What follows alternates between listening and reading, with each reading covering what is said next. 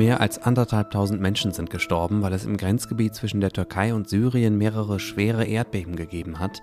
Das ist gleich unser erstes Thema hier im Update von Was jetzt, dem Nachrichtenpodcast von Zeit Online. Und wir schauen nach Los Angeles, wo gestern Nacht die Grammys verliehen wurden. Es ist Montag, der 6. Februar und ich bin Moses Fendel. Herzlich willkommen. Redaktionsschluss für dieses Update ist 16 Uhr. Werbung Prime-Mitglieder hören Was jetzt bei Amazon Music ohne Werbung. Lade noch heute die Amazon Music App herunter. Zweimal hat letzte Nacht im türkisch-syrischen Grenzgebiet heftig die Erde gebebt. Heute Vormittag unserer Zeit hat es im Südosten der Türkei ein weiteres schweres Erdbeben gegeben. Die vorläufige schreckliche Bilanz, ungefähr 1800 Menschen sind bisher gestorben, tausende weitere sind verletzt worden, außerdem sind allein in der Türkei mindestens 1700 Gebäude eingestürzt.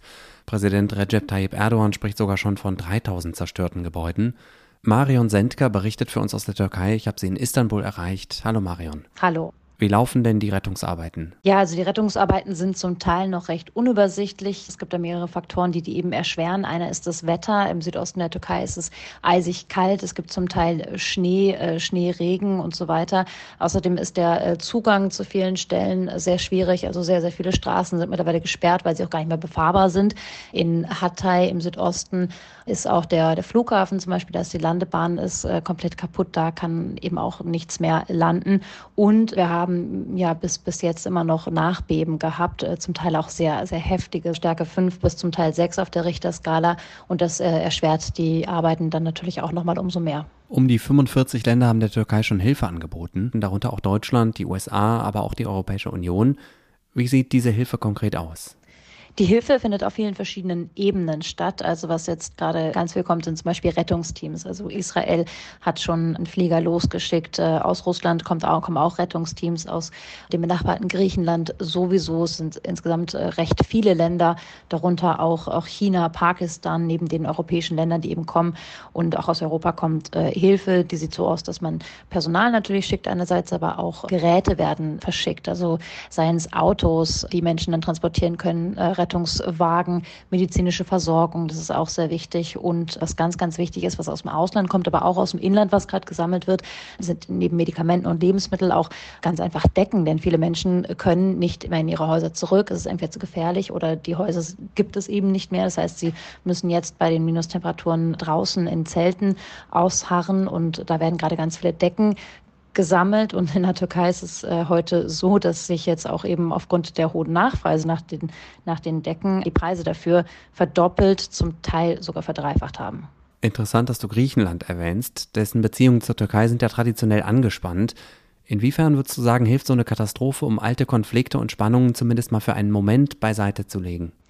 Also vor ein paar Tagen war es noch so, dass äh, Videos kursierten, auf denen zu sehen sind, wie griechische und türkische äh, Küstenwachenschiffe sich gegenseitig jagen oder aufeinander schießen in internationalen Gewässern. Also die Spannungen, die politischen Spannungen sind da. Aber man muss auch sagen, dass jetzt im Katastrophenfall der äh, zweite, glaube ich, war es, der sich offiziell gemeldet hat, ganz früh am Morgen, war eben der griechische Premierminister Mitsotakis. Nach Aserbaidschan-Chefs äh, Aliyev hat er ähm, nicht nur direkt gesagt, es tut uns leid, was passiert ist, meldet euch, wir können helfen helfen, sondern dem direkt gesagt, wir, wir stehen bereit, äh, wir kommen.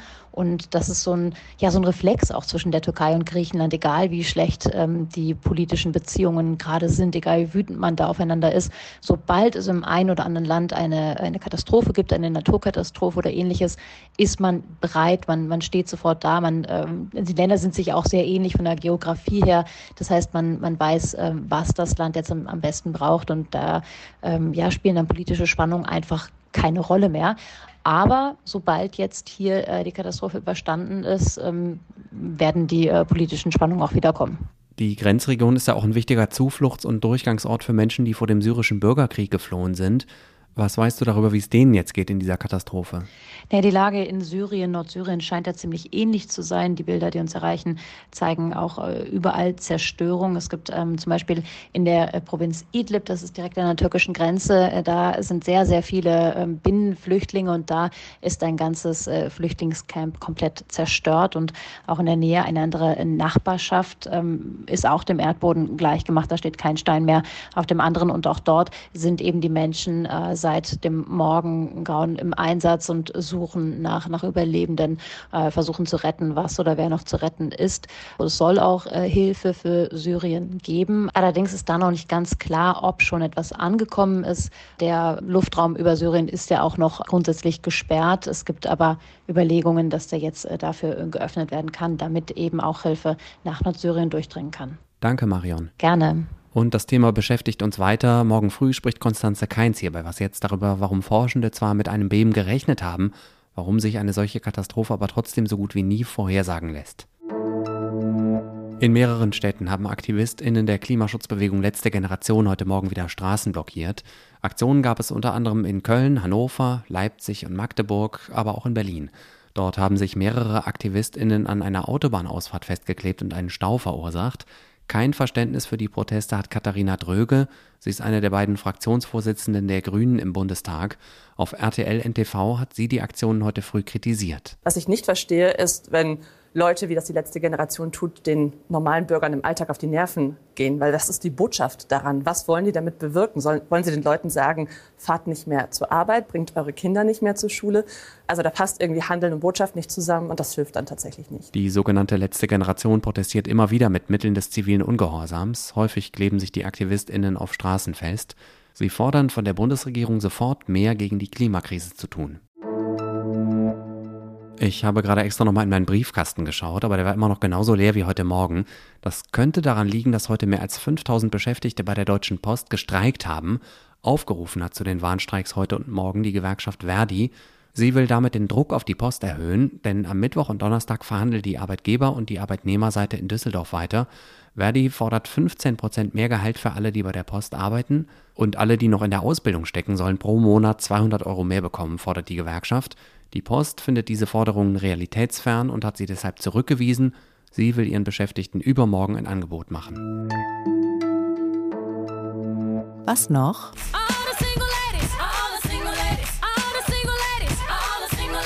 Fast 15 Jahre alt ist dieser Song inzwischen. Single Ladies, Put a Ring on It. Man muss, glaube ich, kein Beyoncé-Fan sein, um den schon mal irgendwo gehört zu haben.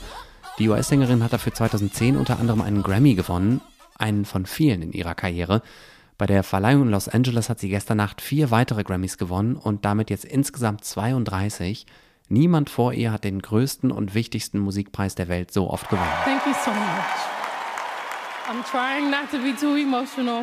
Ja, hat dann nicht so ganz geklappt. Glückwunsch jedenfalls auch von mir zu diesem beeindruckenden Rekord. Einen kleinen Wermutstropfen hat die Sache aber trotzdem aus Sicht von Beyoncé. Keinen der vier Grammys hat sie gestern in einer der Top-Kategorien gewonnen, also bester Song, bestes Album oder beste Aufnahme. Und das ist Wasser auf die Mühlen all derjenigen, die den Grammys vorwerfen, dass die wirklich wichtigen Preise am Ende fast immer Menschen mit heller Hautfarbe gewinnen. Immerhin ging der Titel für die beste Aufnahme trotzdem an eine schwarze Frau, nur halt nicht an Beyoncé, sondern an die Sängerin Lizzo. Das war das Update von Was jetzt am Montagnachmittag. Schreiben Sie uns doch gerne eine Mail an wasjetzt.zeit.de, wenn Sie irgendwas loswerden wollen, Fragen, Lob oder gerne auch Kritik. Ich bin Moses Fendel, haben Sie einen schönen Abend.